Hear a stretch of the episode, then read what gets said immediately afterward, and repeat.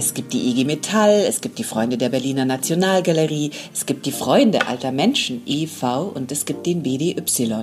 Wenn du zur jüngeren Generation der Yogis und Yoga-Lehrenden gehörst, dann ist es durchaus möglich, dass du vom Berufsverband der Yoga-Lehrenden noch nie gehört hast. Herzlich willkommen beim Yoga Easy Podcast Besser Leben mit Yoga. Ich bin Christine Rübesamen und spreche, es wird höchste Zeit in dieser Folge mit der charmanten Geschäftsführerin Friederike von Schwanenflug und frage sie, warum es für Yogis wichtig ist, sich zu organisieren, warum der Beruf der Yoga-Lehrenden in vollem Umfang anerkannt werden muss und Yoga nicht einfach dem Sport zuzuschlagen ist und ja, auch zu fragen, ob wir am Ende einen Yoga-TÜV brauchen. Aber zunächst rufe ich Anna Trökes an, Grand Dame der deutschen Yoga-Szene. Ihr kennt sie alle von ihren Yoga- und Meditationsvideos bei uns hier bei Yoga Easy und ebenfalls im BDY. Denn sie kann sich noch daran erinnern, wie es in jenen Jahren war, als man pro Kurs 11 D-Mark bekam und welche Ratschläge sie heute für die nachfolgende Generation parat hat.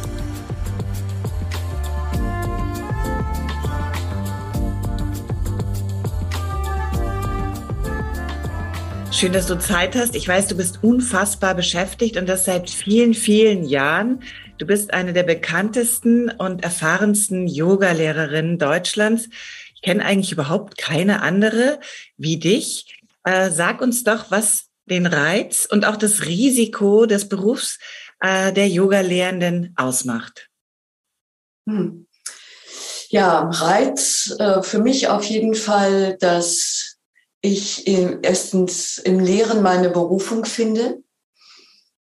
Ich habe auch Lehramt studiert und ähm, ich arbeite lehrend mit Erwachsenen, die freiwillig kommen und die interessanterweise alles machen, was ich ihnen sage.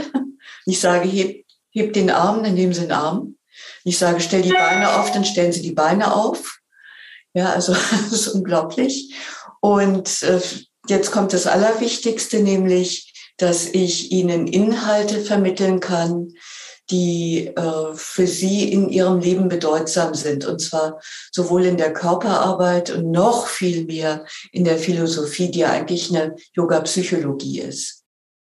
Ja, also ich habe das Gefühl, dass ich da sehr nachhaltig äh, wirksam werden kann und ähm, hilfreich und unterstützend wirken, wirksam werden kann. Und ich frage mich, in welchem Beruf das möglich ist. Ich kann außerdem Körperarbeit und äh, Forschen und Philosophie, also ich kann eigentlich alle Ebenen des Seins äh, unter diesen Yoga-Hut bringen und äh, ja, äh, immer aus, aus dieser Fülle schöpfen. Das, ich glaube, es gibt auch wenig Berufe, die einem das erlauben.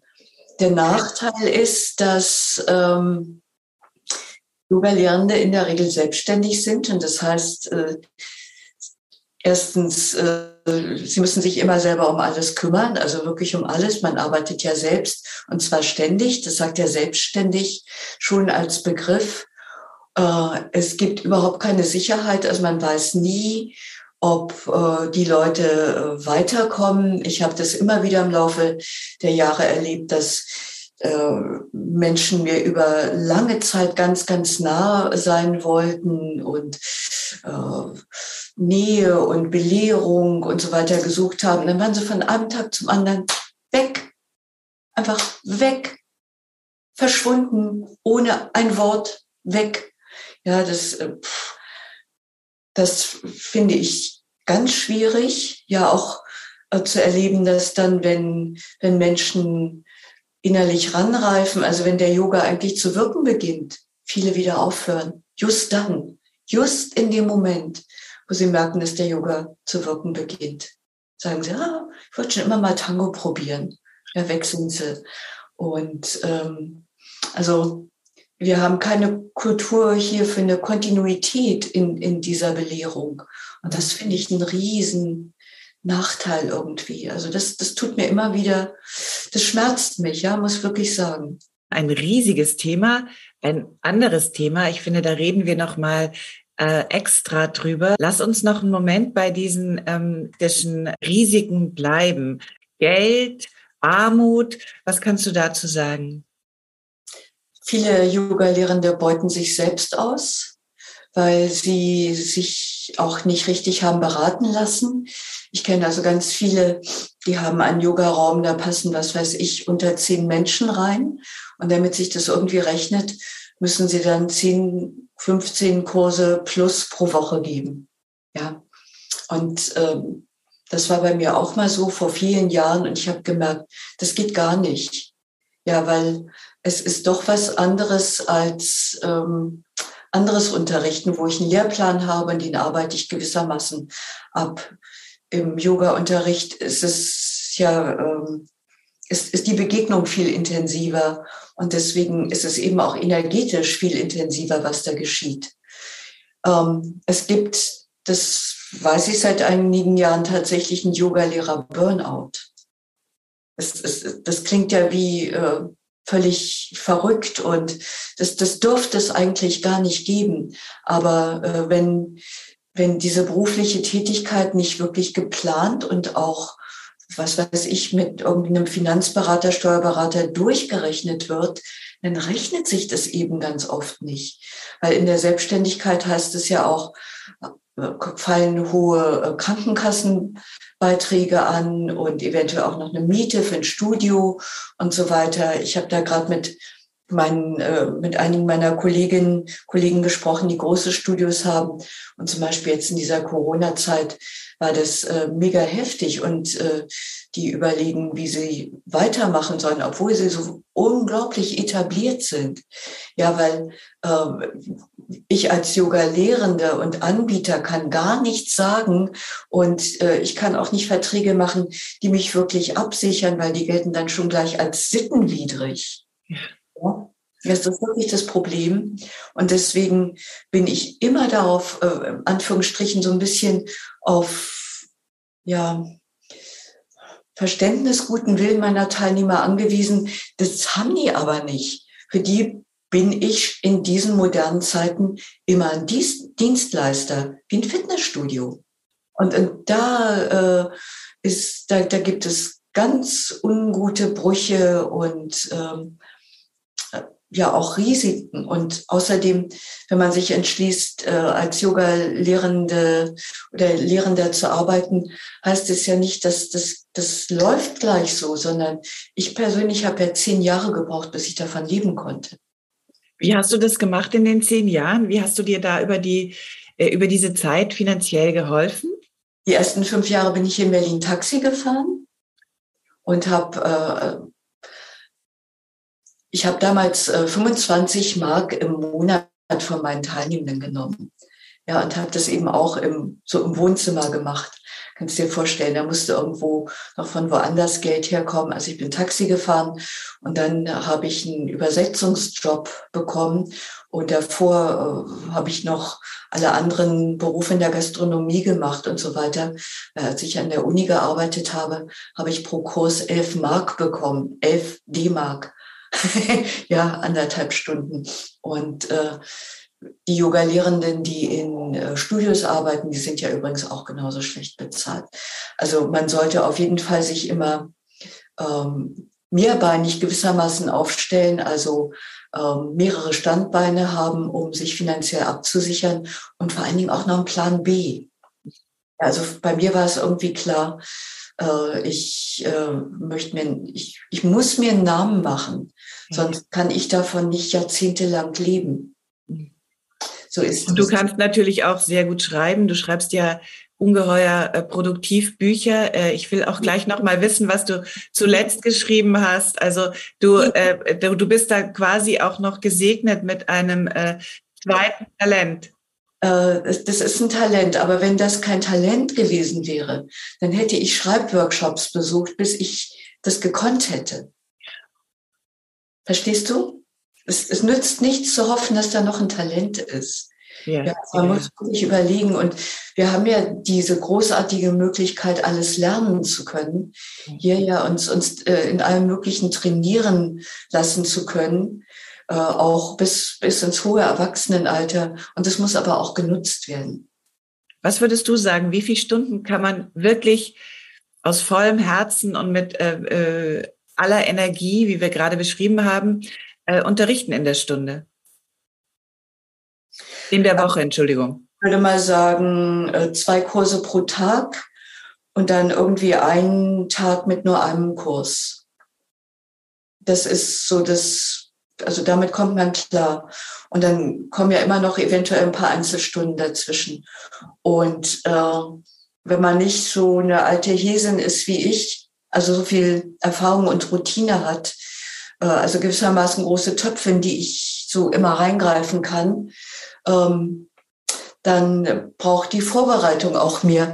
Aber gestern für, für, für die Stunde bei äh, Yoga Easy habe ich eben auch hier sowas gemacht. Ja.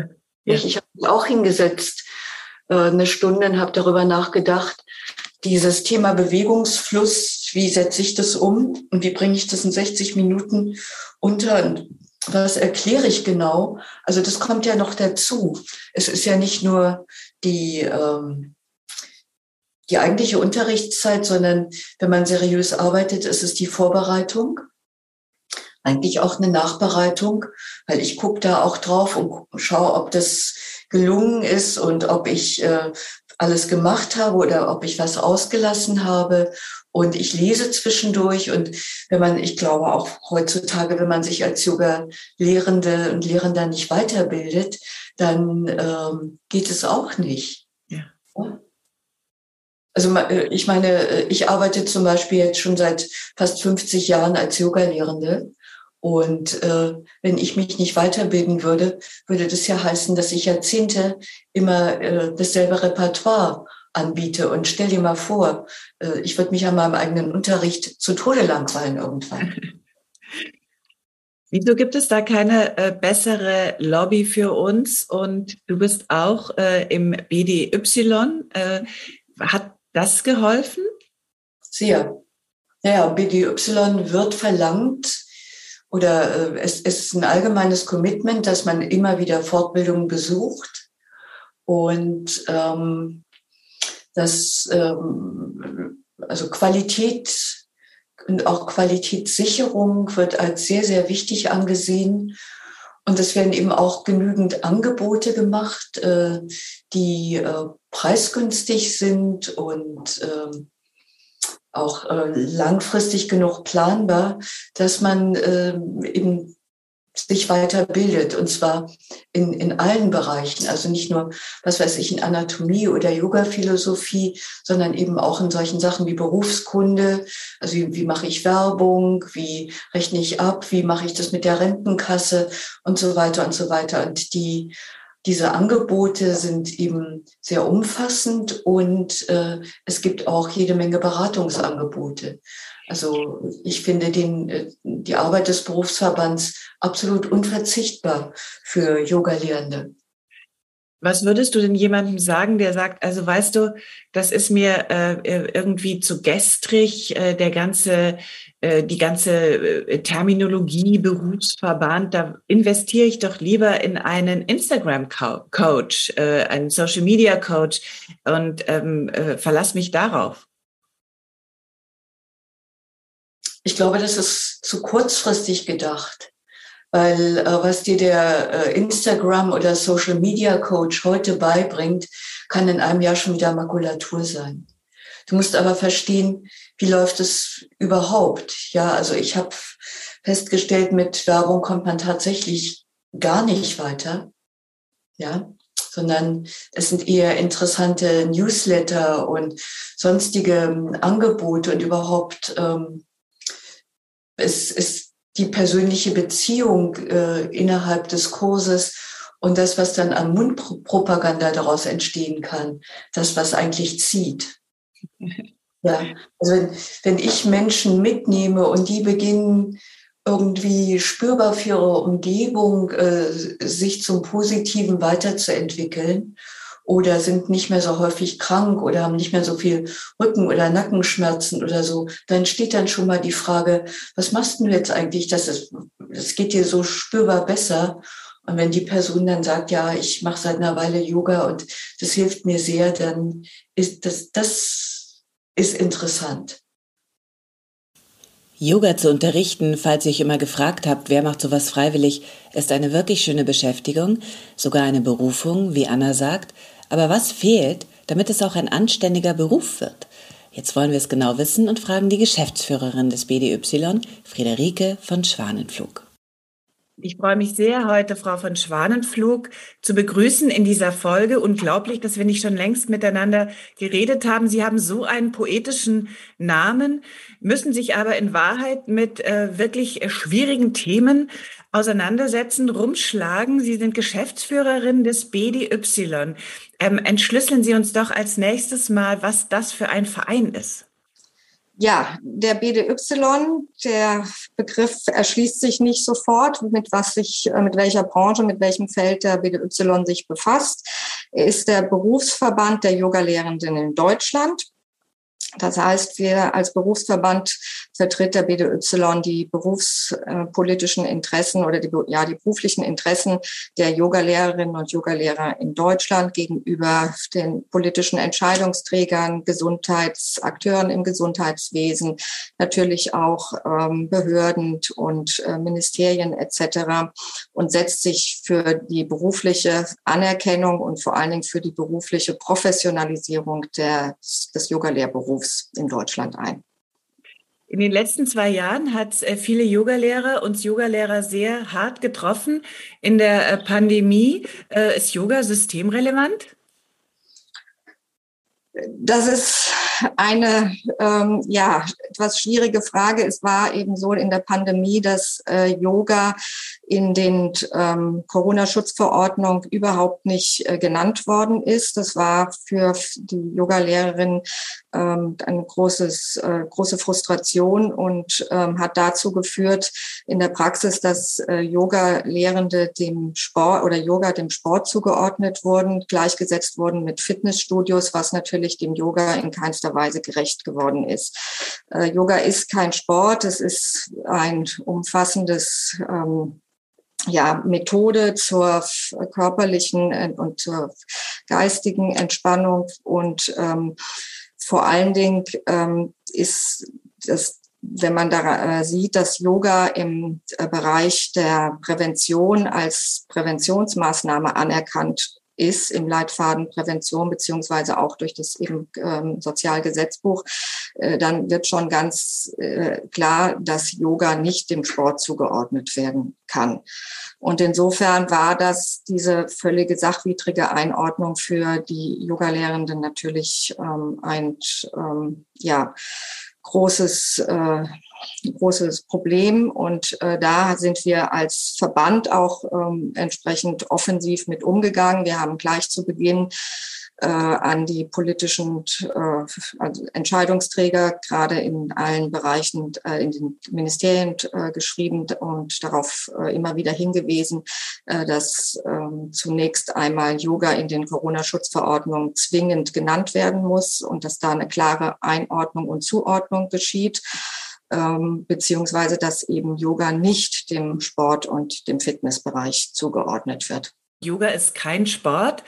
Aber ist es, dieser Begriff äh, war ja immer zu lesen, ist es äh, systemrelevant? Hätten Sie sich gewünscht, äh, dass äh, da, das war ja die Forderung vieler Yoga-Lehrenden, ähm, dass da eine eindeutige äh, Zuordnung getroffen wird?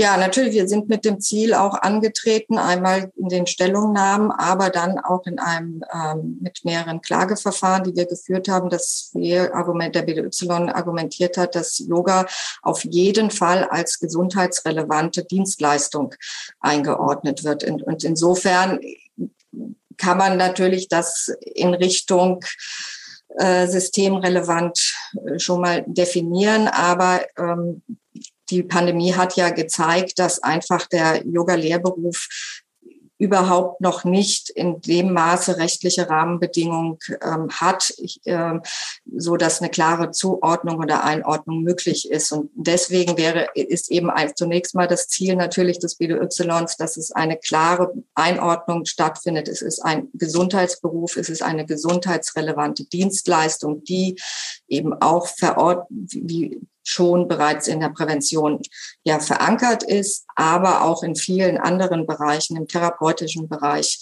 eingesetzt wird und ähm, oder und insofern also natürlich gerade da eine große Notwendigkeit besteht, das klar zu definieren. Ja, die Pandemie hat äh, ja in vielen, fast allen Bereichen so ein Schlaglicht auf Defizite und Missstände gerichtet, äh, so auch im Yoga, so wie Sie es gerade gesagt haben. Yoga hat äh, immer noch ein äh, Akzeptanz- und Anerkennungsproblem, nicht nur juristisch, obwohl es zwölf Millionen Deutsche üben. Wie erklären Sie sich diese Diskrepanz? Die Diskre ja, es ist eben so, Yoga ist in der, das Yoga praktizieren, will ich mal sagen, ist in der Mitte der Gesellschaft angekommen. Das zeigen äh, Umfragen, das zeigen viele Studien. Das sieht man ja auch an dem äh, breit sehr großen Medienpräsenz äh, von äh, Yoga. Und ähm, Yoga wird in den unterschiedlichsten Settingsbereichen ähm, angeboten, in der Schule, im Krankenhaus, in Pflegeheimen, im Betrieb. Aber ähm, das geht nicht gleich einher, dass der Yoga-Lehrberuf diese Akzeptanz ähm, in der, diese berufspolitische Akzeptanz in der Gesellschaft hat. Und daran, ähm, das hat sich eben ganz deutlich gezeigt durch die Pandemie. Und deswegen ist es ein ähm, ja, ein Ziel oder die Schwerpunktarbeit des BDYs eben die berufspolitische Akzeptanz des äh, Yoga, der Yoga-Lehrenden äh, zu schaffen. Hintergrund ist natürlich auch, dass äh, der Yoga-Lehrberuf kein staatlich anerkannter Beruf ist. Es ist ein, ja, jeder, um es sehr verkürzt zu sagen, jeder kann sich als Yoga-Lehrerin niederlassen, äh, eine Yoga-Lehrausbildung konzipieren und eine Yoga-Lehrausbildung auch anbieten. Insofern gibt es da auf, das, äh, auf dem Markt ein sehr breites Spektrum. Und ähm, gerade das zeigt eben, dass es die Einordnung äh, schwierig ist. Und ähm, insofern ist das eben, wie, was ich eben schon gesagt habe, ein Ziel des BDYs, dass klare rechtliche Rahmenbedingungen geschaffen werden für den Yoga-Lehrberuf. Das heißt aber nicht, dass es ähm, wir jetzt auf eine staatliche Anerkennung hinarbeiten, sondern dass es als freier Beruf gleichwohl die rechtlichen Rahmenbedingungen geklärt sind und geregelt sind und eben auch die Einordnung als Gesundheitsberuf ähm, geklärt wird. Ich glaube, es hängt auch damit zusammen, äh, dass wir als Yoga-Lehrende immer noch so ein Akzeptanzproblem haben. Es hängt nicht nur mit der Ausbildung zusammen. Ganz sicher, Sie haben das gerade sehr schön diplomatisch formuliert, dass es ein breites Spektrum gibt. Es gibt ungeheuer viele Scharlatane. Ich finde, das kann man schon mal sagen. Und ich will auch äh, gleich mit Ihnen noch über dieses Thema der Ausbildung sprechen. Ich glaube aber, es hängt auch damit zusammen, dass ähm, die Yoga-Lehrenden und äh, die Yoga-Gemeinschaft, so breit gefächert sie auch ist, äh, sich mit ihrer Geschichte nicht so richtig auseinandergesetzt hat. Ich glaube, dass die, ähm, äh, die braune Esoterik, äh, die, die wir im äh, Nationalsozialismus hatten, dass ähm, da einfach viele immer noch Angst davor haben und äh, das wäre, würde uns, glaube ich, allen gut tun, wenn wir uns mit unserer eigenen Geschichte etwas ähm, äh, produktiver beschäftigen würden, um dann auch äh, Abstand dazu einnehmen zu können. Ich glaube, das würde helfen, um Yoga diesen komischen ähm, diese Unschärfe da rauszunehmen. Und dann hätten wir, wenn wir die Geschichte uns mal vorgeknüpft hätten, ähm, äh, da fehlt einfach die Reflexion meiner Meinung nach, dann hätten wir auch sehr viel mehr äh, gemeinsamen, gemeinsame Kraft äh, äh, auf die guten Seiten und die wichtigen Punkte Aspekte, die der Yoga hat für uns, ähm, zu pochen. Und dann hätten wir vielleicht auch tatsächlich noch mehr äh, Wumms sozusagen, um ähm, Yoga auch wirklich noch breiter in der Gesellschaft zu verankern und vielleicht auch ein Anrecht ähm, irgendwie zu formulieren auf Prävention. Auf jeden Fall, aber wir müssen ja sehen, dieses Anrecht auf Prävention, ähm, das ist ja schon vorhanden. Also ich das ist im Leitfaden verankert, beziehungsweise es ist im Sozialgesetzbuch verankert, dass ähm, das als Präventionsmaßnahme ähm, anerkannt ist. Ähm, also insofern sind wir da schon ein Schritt in Richtung ähm, professionelle Akzeptanz des Yoga-Lehrberufs. Aber natürlich muss man, wie Sie sagen, muss man sich auch mit der gesamten Entwicklung des Yoga-Lehrberufs ähm, befassen. Einmal mit der Geschichte sicherlich, aber auch, wie sich der Yoga-Lehrberuf in den letzten ja, Jahrzehnten entwickelt hat. Es hat sicher an begonnen, dass äh, Yogalehrende in den Volkshochschulen unterrichtet haben, in eigenen Kursen, viele erstmal so ähm, ehrenamtlich, nebenberuflich. Und dann ist es erst so in den letzten 10, 15 Jahren oder sich hat sich das dahingehend entwickelt, dass sehr viele eben auch das als ähm, Hauptberuf ausüben möchten und nicht nur als äh, will ich mal sagen, weil sie sich berufen fühlen und eben da so eine große äh, Begeisterung und, und, Motivation haben, den Yoga weiterzugeben, äh, sondern eben das auch als ja, Broterwerb auszuüben und davon auch ähm, ja, ihre Existenz bestreiten zu können. Und ich denke, das ist auch ein wichtiger Punkt, den man einfach deutlich machen muss, wie sich diese ähm, Yoga-Lehrer-Tätigkeit vom eher nebenberuflichen Tätigkeit jetzt immer stärker zum Hauptberuf ähm, entwickelt. Was kommen dabei? Also Sie haben ja sehr viele Mitglieder. Man kann bei Ihnen Mitglied sein und was der BDY da auch alles bietet und leistet, das will ich auch gleich nochmal klären und auch äh, über die Ausbildung, wie gesagt, ähm, sprechen. Aber nochmal ganz kurz. In welchem Zustand ist ähm, die, äh, sind die Yoga-Lehrenden jetzt nach äh, zwei Jahren Pandemie? Also was ist Ihr Eindruck unter Ihren Mitgliedern? Was für Sorgen haben Sie da erreicht? Also die inzwischen ist es ja so, dass so langsam wieder Präsenzunterricht möglich ist. Es, man sieht es, es zeigt sich aber, dass ähm, da auch bei den Teilnehmenden noch eine große Zurückhaltung ist. Und insofern das für die Yoga-Lehrenden auch eine äh, Schwierigkeit ist, jetzt so wieder zu der früheren Normalität zurückzukommen. Ähm, und insofern ist nach wie vor durch diese Zurückhaltung noch eine, äh, die ja, Existenz Ängste da. Es mussten auch ähm, viele Yoga-Studien also schließen, beziehungsweise es haben auch ähm, gerade im Bereich der nebenberuflich tätigen Yogalehrerinnen diese Tätigkeit dann aufgeben müssen, sich dann doch mehr auf ihre Hauptber also Grund hauptberufliche Tätigkeit, die neben dem Yoga vielfach ähm, noch ausgeübt wird, ähm, konzentriert.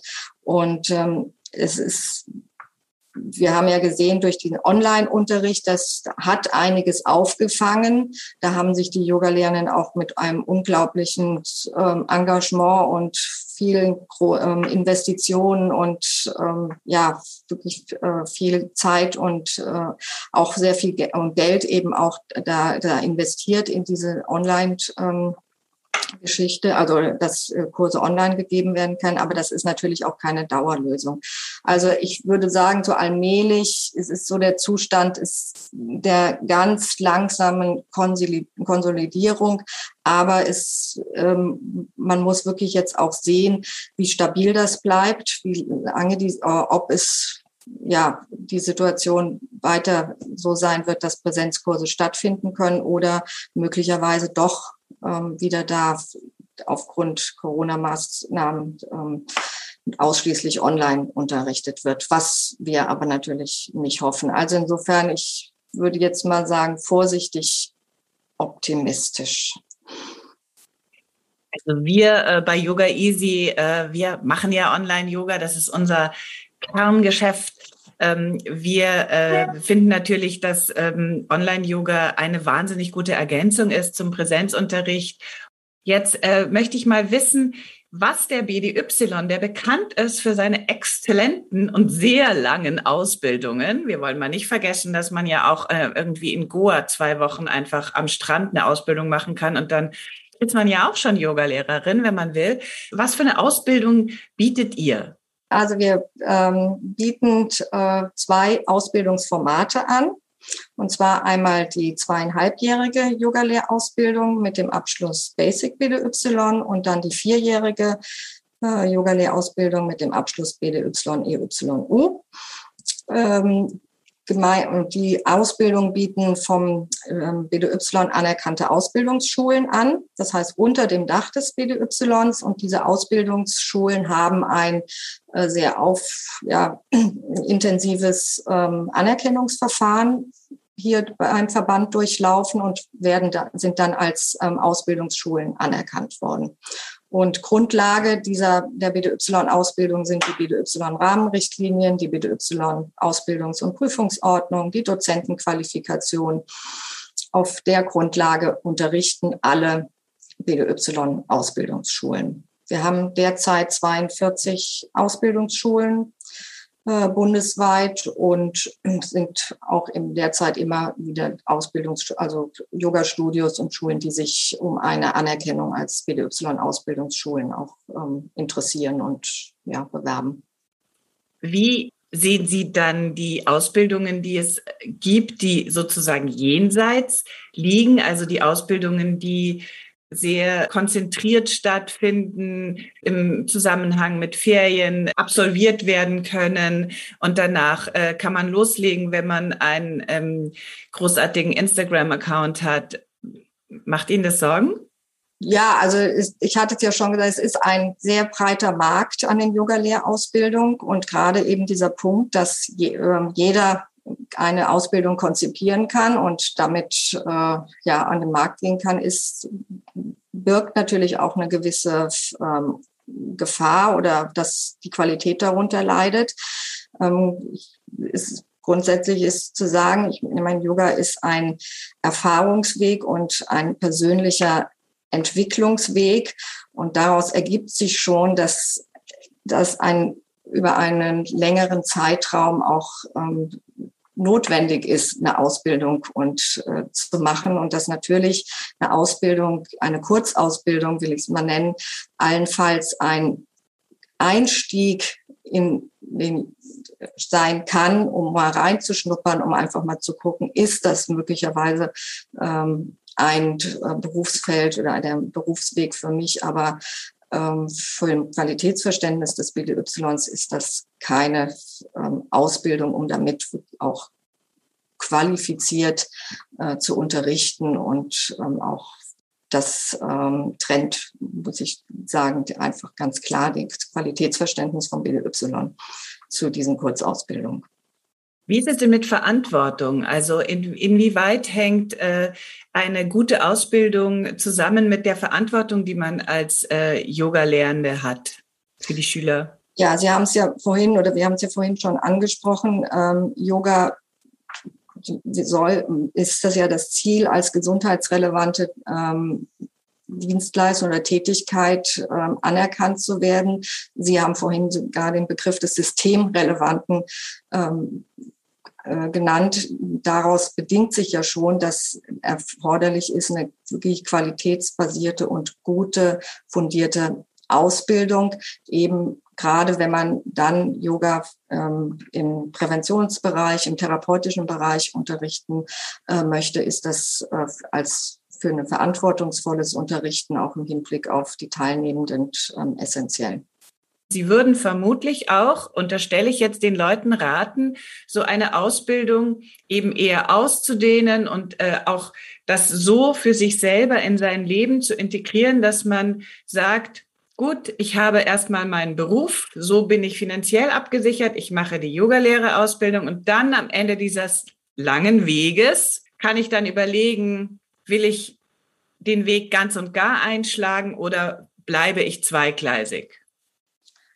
Ja, also der, der Punkt ist eben der, die, der, es ist ja nicht so, dass ähm, ein, ein Mensch, eine Person sich entscheidet, so, ich möchte jetzt Yogalehrerin werden, sondern man kommt zum Yoga, man praktiziert, es ist, man empfindet sich als ähm, erfüllend, als Berufung. Und dann, je tiefer die Menschen einsteigen, umso stärker entwickelt sich, das ist so die Erfahrung, die ich mit habe und ähm, auch eben hier bei unseren Mitgliedern, desto stärker entwickelt sich einfach der Wunsch, Yoga auch zu unterrichten, weiterzugeben und ähm, eben das auch als Beruf äh, zu, ähm, auszuüben. Aber wie, und deswegen äh, ist es eben notwendig, dass man sich da, ähm, dass man diesen Zeitfaktor einfach ähm, im Blick hat und diesen lang, diesen auch den Entwicklungsweg der Reife und ähm, der Persönlichkeitsentwicklung mit berücksichtigt. ähm, weil Sie jetzt sagen, vier Jahre ist eine lange Zeit. Ja, das ist eine lange Zeit. Das ist eine berufsbegleitende Ausbildung. Aber ähm, wir haben ja auch die zweieinhalbjährige Ausbildung. Mhm. Das ist genau ein Ausbildungsformat, wo nach, ähm, wo man eben schon sehr ähm, auch tiefer einsteigen kann, auch mit äh, sehr viel Praxis, sehr viel Unterrichtserfahrung. Ähm, um, und dann am Ende mit dem Abschluss hat man dann schon auch die Möglichkeit, Yoga zu unterrichten, um dann kann man nebenher oder dann eben die weitere Ausbildung der ähm, noch verbleibenden anderthalb Jahre weiterzuführen als auch äh, Vertiefung. Laufen Ihnen denn die Leute weg? Wollen die alle äh, irgendwo in Amerika oder in Indien so eine schnelle Ausbildung machen bei irgendjemandem, der ein bisschen mehr, Wirbel macht, der moderner ist, der Englisch spricht? Sehen Sie da die Konkurrenz? Ist es schwierig für Sie, Ihre Ausbildung zu füllen? Also das ist natürlich auch abhängig davon von den Regionen. Also je nachdem, wo eine Ausbildungsschule äh, verortet ist. In den großen Städten ist natürlich wie Berlin, äh, Frankfurt, äh, Hamburg ist natürlich die Konkurrenz ähm, oder der, die Mitwettbewerber sind einfach natürlich stärker als in ländlichen Regionen. Ja, natürlich sehen wir auch, dass ähm, gerade so durch viele, jetzt auch durch das, die Möglichkeit des Onlines ähm, Yoga unterrichten, natürlich mehr der Markt auch immer äh, dichter wird, auch die Möglichkeiten immer größer werden. Man kann hier mal was machen, hier mal bei einem ähm, großen Yogalehrerin oder großen Yoga oder mit namenhaften Yogalehrer was mitmachen. Ähm, das ist natürlich ein Punkt, aber ähm, für uns ist eben auch wichtig, dass wir dieses Qualitätskriterium und diese ähm, immer aufrechterhalten und damit eben auch ähm, signalisieren, dass Qualität nicht ähm, in kurzer Zeit ähm, ermöglicht wird, sondern dass es dazu eben wirklich eine vertiefte ähm, Ausbildung und ähm, einfach braucht. Warum wäre es sonst gut, dass sich Yoga-Lehrende äh, zusammenschließen, in einem äh, Verbund, wie es der BDY bietet. Was könnte dieser Zusammenhalt für die Yoga-Szene, die wie die Gesellschaft auch sehr auseinanderdriftet, was könnte so ein Yoga-Verband für uns alle leisten? Ja, es ist vor allen Dingen auch eine Möglichkeit des Austauschs, vor allen Dingen auch des fachlichen Austauschs. Ähm, wir haben ja also durch verschiedene Arbeitsgruppen, aber auch unsere Kongresse. Wir haben ein sehr großes Weiterbildungsangebot mit Weiterbildungsseminaren. Das sind alles ähm, Möglichkeiten, wo Yoga-Lehrende zusammenkommen können und sich auch fachlich ähm, austauschen können. Und gerade das ist ja auch ein wichtiger Punkt im Hinblick auf die ja, Weiterentwicklung und die fachliche Weiterentwicklung, dass man diesen Austausch hat. Ähm, Yoga-Lehrende als sind ja Solo-Selbstständige und ähm, sehr im Grunde Einzelkämpfer, was den Yoga-Lehrberuf auch äh, nicht einfach macht und eine große Herausforderung ist. Und insofern, das ähm, stell, ich eben auch in meiner Arbeit fest, dass dieser Bedarf des Austauschs, auch des ähm, Aus nicht einfach auch mal über ähm, ja auch existenzielle Probleme, wirtschaftliche Probleme, so einfach Fragen diese Fragen mal zu besprechen, sich mal anzuhören, wie geht's dir, wie, auch gerade im Hinblick, auch mal im, jetzt im Hinblick auf die Corona-Pandemie, wie bist du mit einer Situation umgegangen, wo kann, holst du dir Hilfestellung? Oder kannst du mir Tipps geben? Einfach diese äh, Möglichkeit äh, ist natürlich in so einem Verbund ähm, einfach gegeben und äh, leichter, als wenn ich mich äh, als einzelne Yogalehrerin ähm, versuche natürlich, mich mit meinem Umfeld äh, zu vernetzen, aber äh, das, da ist einfach noch eine stärkere ähm, ja, Vernetzung möglich. Ich habe neulich äh, mit einer Yogalehrerin aus München hier in diesem Podcast gesprochen, Gabi Bosit, über das Imposter-Syndrom, darüber, dass ähm, viele Yoga-Lehrende auch noch nach äh, Jahrzehnten äh, Erfahrung das Gefühl haben, sie können es nicht richtig. Ähm, der Titel dieser Folge, der sehr, sehr oft, die sehr, sehr oft gehört wurde, hieß Fake.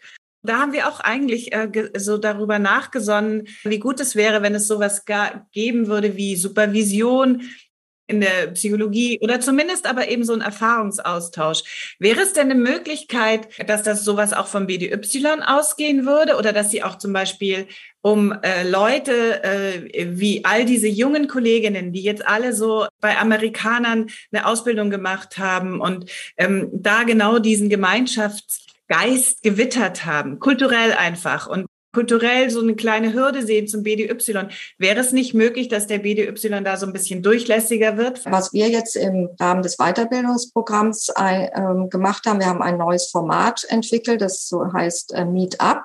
Das findet so ein, alle zwei bis drei Wochen statt. Und das ist genau dieses, mit genau diesem Ziel, das in, in Austausch gehen, in den, ähm, in den Kontakt kommen, Fragen ähm, einfach zu besprechen. Und äh, Teilweise steht dieses Meetup unter bestimmten Themen, aber es die entweder die Teilnehmenden selbst einbringen können oder die Moderatorin, die das äh, moderiert. Aber es ist auch gedacht, um einfach so ganz ähm, ja spontan sich auszutauschen, natürlich auch mit dem nächsten, äh, mit dem Ziel dann äh, sich äh, neben dem Meetup, also ähm, privat diesen mhm. Kontakt fortzusetzen. Das, dieses Format ist im Moment nur, haben wir jetzt für unsere Mitglieder ähm, begrenzt. Hintergrund ist auch der, dass es ein kostenfreies äh, Format ist für die Mitglieder und dass wir natürlich gucken müssen erstmal. Aber es ist sicherlich auch ein äh, Gedanke, das so ähm, ja, auf ähm, Nichtmitglieder auszuweiten und einfach diese Vernetzungsmöglichkeiten zu bieten. Das ist ähm, mhm. Sicherheit ein wichtiger ähm, Aspekt, ja. Wie wird man Mitglied bei Ihnen? Wie wird man Mitglied im BDY?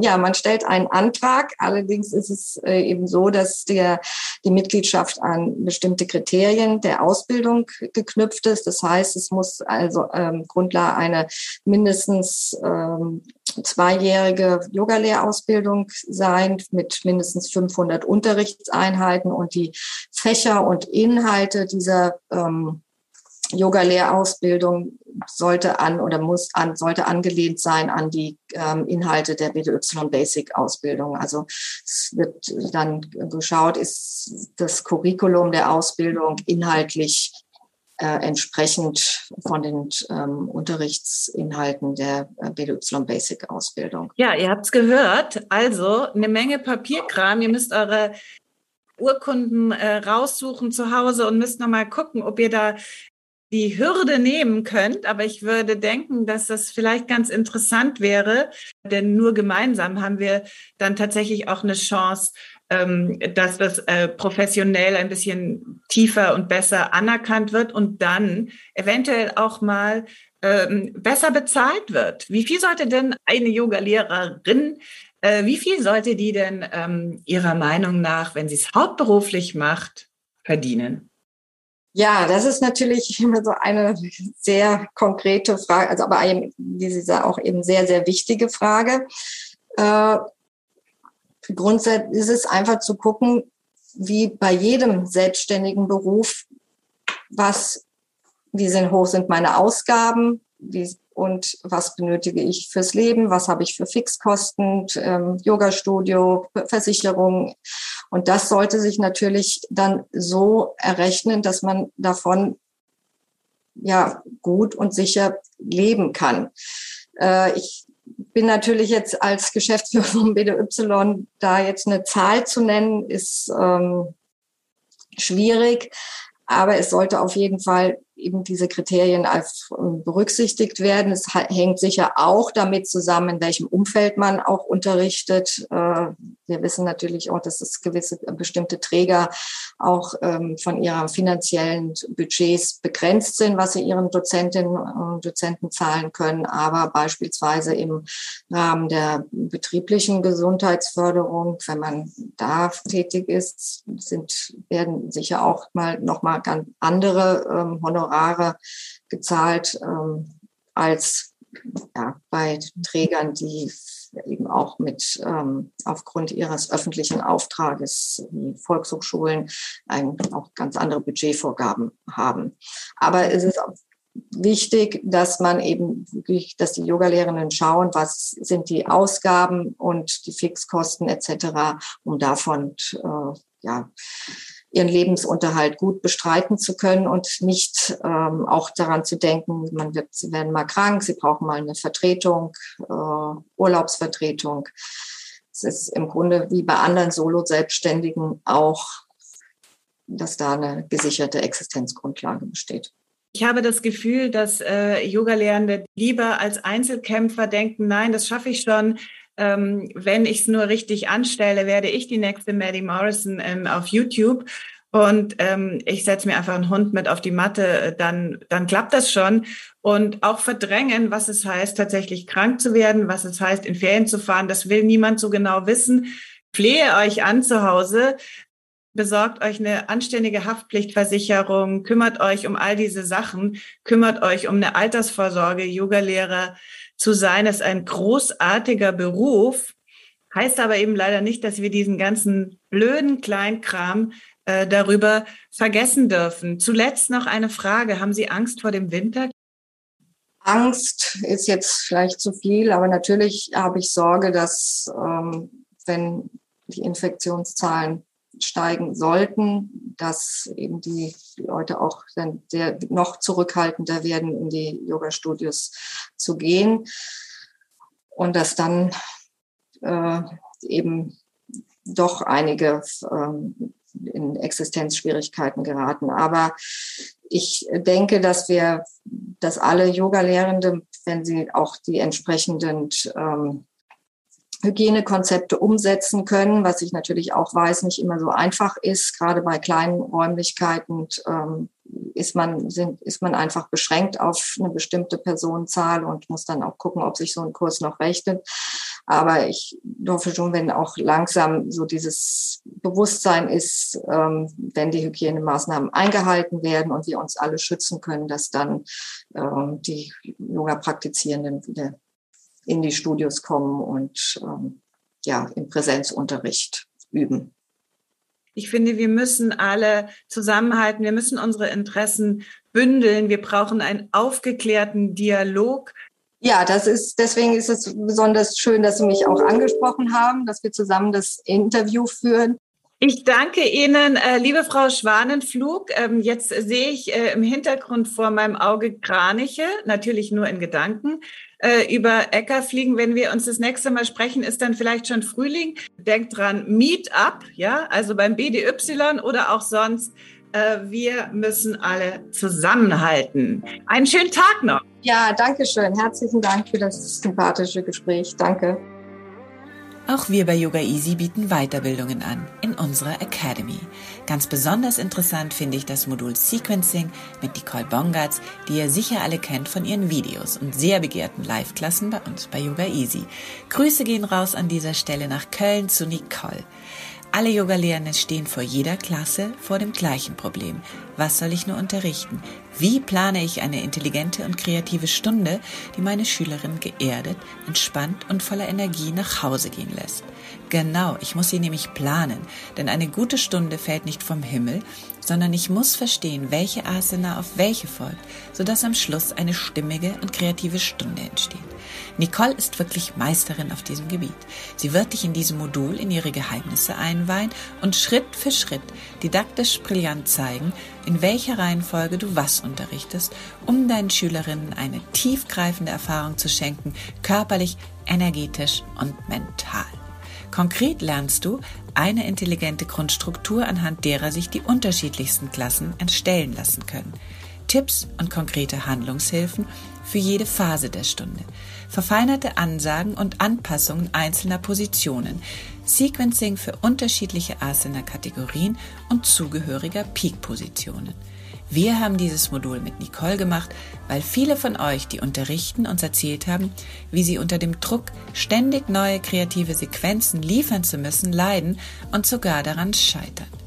Dieses Training wird dir den Druck und die Verunsicherung nehmen. Deine Kreativität bekommt ein sicheres Fundament und kann sich so auf einem ganz neuen Level entfalten. Dieses Modul ist richtig für dich, wenn du einen undogmatischen und modernen Vinyasa Yoga Stil unterrichten möchtest. wenn Sequencing kein großer Teil deiner Grundausbildung war und du unverhältnismäßig viel Zeit für die Vorbereitung deiner Klassen verwendest. Oder wenn du eine Ausbildung gemacht hast, aber eine Auffrischung brauchst, um wieder ins Unterrichten zu finden. Also mach dir einen dicken Eintrag in den Kalender. Das Modul beginnt am 4. Dezember und weitere Infos findest du in den Show Notes.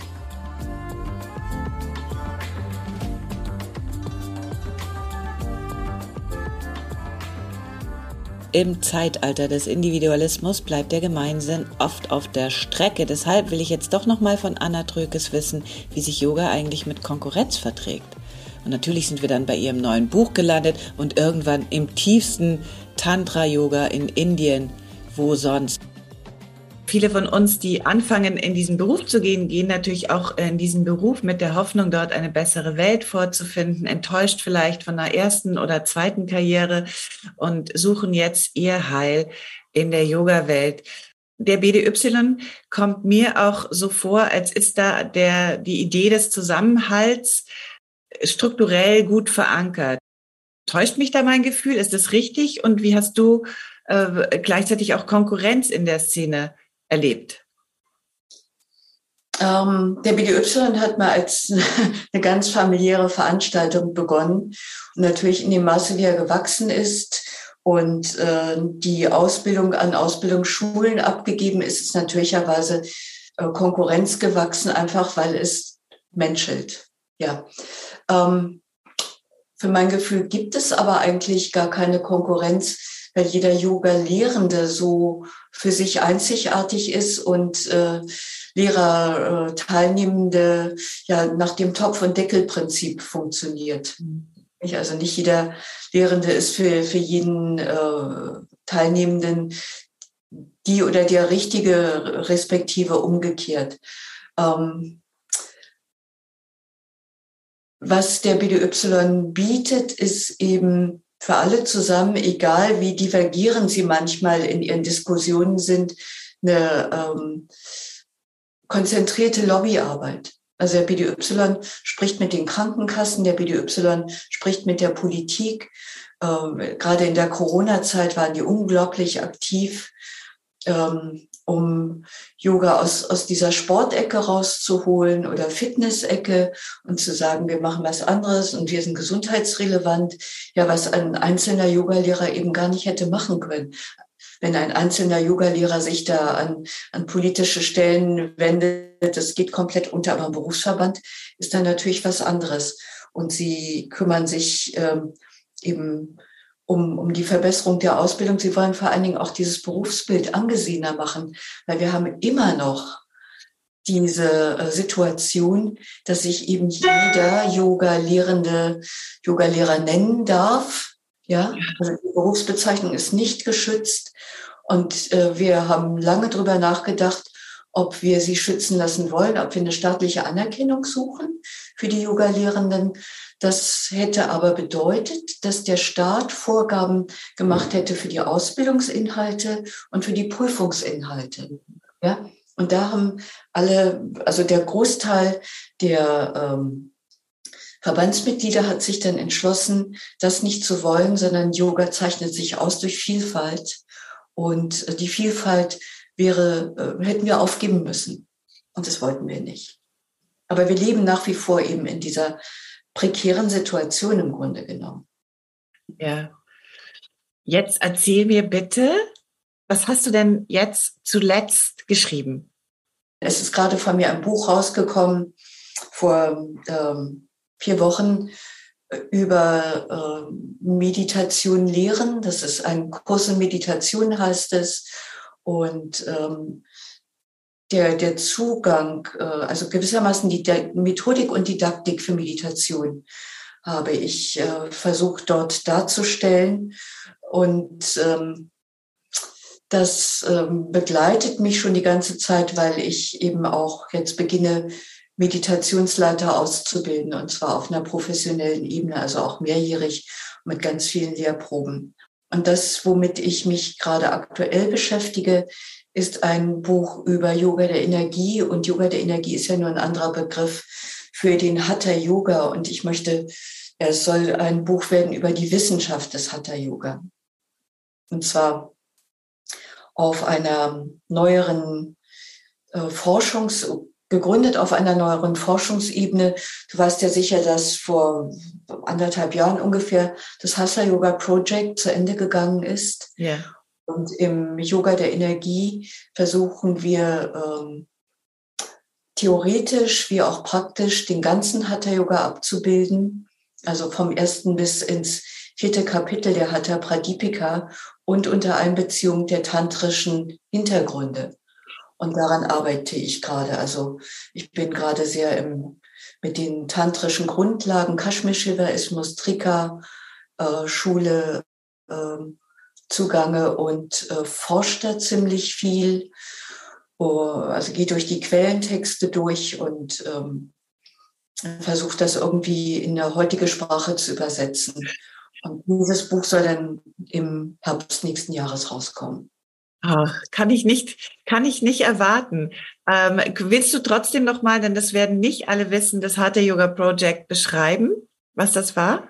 Ja, Hatha Yoga Project ist vor äh, etlichen Jahren äh, gegründet worden von vor allen Dingen James Mellison, einem ganz eigen willigen Typen. Also wenn man den sieht, würde man denken, er sitzt mit den Naht-Yogins irgendwo in Indien und raucht Ganja.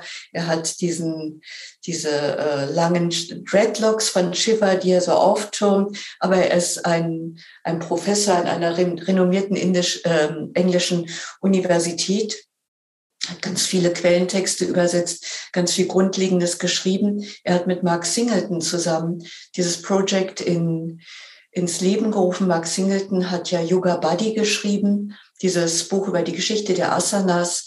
Die haben dann äh, zusammen äh, mit äh, diversen englischen, amerikanischen Universitäten, mit dem Religionswissenschaftlichen Institut in Wien und diversen Unis in ähm, Indien ein interdisziplinäres Projekt gestartet, um den Hatha Yoga zu erforschen, gefördert über fünf Jahre mit EU-Mitteln.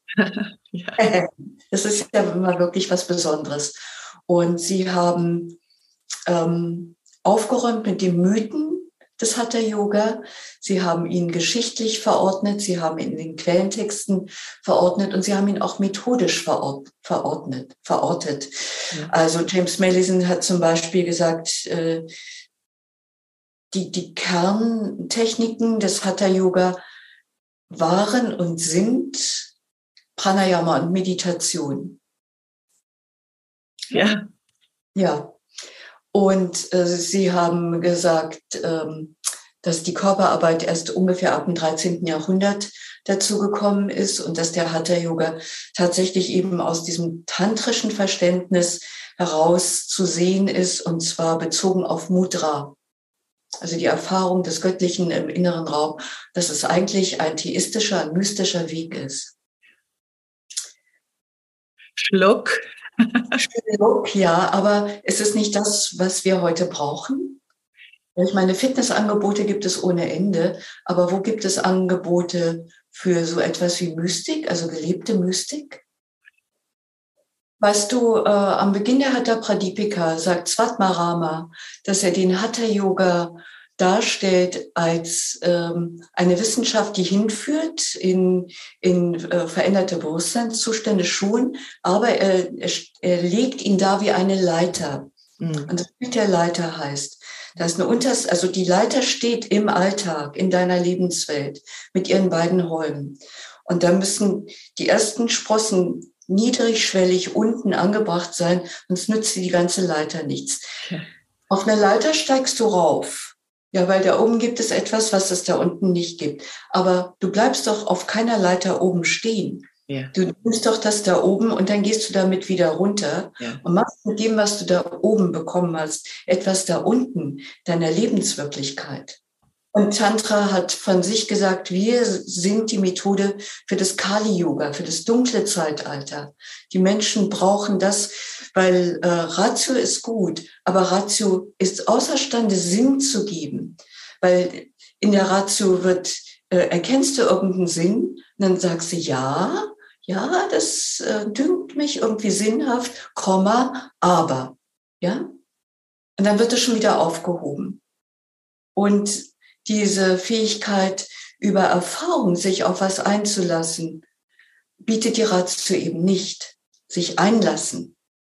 Alle Yoga-Wege sind angetreten, um Menschen verstehen zu lassen, warum sie Leid erfahren und wie sie dieses hauptsächlich selbst erzeugte Leid, selbst erzeugter Stress, selbst erzeugtes Leid auch hinter sich lassen können oder wandeln können. Alle sind sie angetreten, übrigens genauso wie der Buddhismus. Sie wollen Wege aufzeigen und es sind Wege, weil die Menschen so unterschiedlich sind. Äh, es sind Wege und wenn es Wege gibt, ähm, ist es per se, kann es per se nicht dogmatisch sein. Selbst wenn ein einzelner Weg mal dogmatisch ist, dadurch, dass es viele Wege gibt, ist der Yoga per se eben nicht dogmatisch. Steht man das? Das versteht man. Ich stoße mal mit meiner Teetasse auf die Vielfalt im Yoga an. Anna, cheers. Cheers. Ich habe dir versprochen, dir nicht mehr als 15 Minuten zu mopsen und entlass dich jetzt wieder an deinen Schreibtisch. Du bist echt eine endlose Quelle an Inspiration und ähm, vielen Dank, dass du dir die Zeit überhaupt für uns genommen hast. Ich freue mich und freue mich auf dein Buch über Meditation. Das will ich äh, unbedingt jetzt mir zu Gemüte führen. Ihr anderen hoffentlich auch. Wir schreiben das in die Show Notes, wo ihr das bekommen könnt. Anna, vielen Dank und auf ganz bald. Wir haben schon wieder x Themen, die wir vertiefen müssen. Vielen Dank. Namaste. Bye bye. Jetzt wäre ein guter Moment, sich eines der schönen Videos von Anna auszusuchen. Bei uns bei Yoga Easy, Deutschlands größter Yoga-Plattform. In den Show Notes findest du auch alle Informationen zu ihrem Buch und zum Sequencing-Modell von Nicole Bongartz in unserer Yoga Easy Academy. Unsere Videos, auch die beliebten Live-Klassen könnt ihr alle üben mit dem yogaeasy.de slash podcast Gutschein. Und mir hilft es, wenn du mir einen Kommentar hinterlässt, wie wir unseren Podcast besser machen können, am besten bei Apple und abonniere uns bei Spotify und überall da, wo es den Podcast zu hören gibt.